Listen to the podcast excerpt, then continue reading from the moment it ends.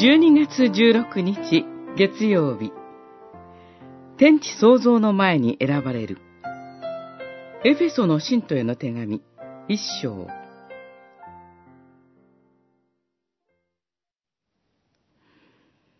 天地創造の前に神は私たちを愛してご自分の前で聖なるもの、汚れのないものにしようとキリストにおいてお選びになりました。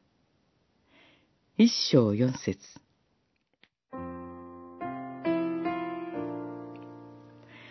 神のラブレターとも言われる聖書には、驚くほど慰め、励ましに満ちた御言葉が随所に見られます。今日の御言葉もまさにそうです。自らを顧みますと、私たちには永遠の救いに預かれる資格など一つもないことがよくわかります。受戦後、何十年経っても、不信仰で罪深く、主よ、お許しください、と主にすがるほかない私たち。けれども、主イエスから離れることは嫌です。離れられません。なぜでしょう？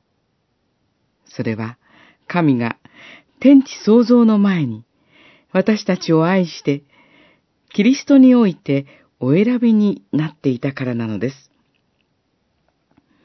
天地創造の前に、しかも十字架で命まで捧げてくださった慈しみ深いキリストにおいてです。なんという神の愛と救いのご計画でしょう。いつまでも信仰の薄い私たちですが、神の愛にただ、ただ感謝し、聖なるもの、汚れのないものになることを私たちに期待しておられる神の愛に応え、御言葉にますます従順でありたいと願います。主よ、あなたの選びに感謝し、体も心も魂も捧げます。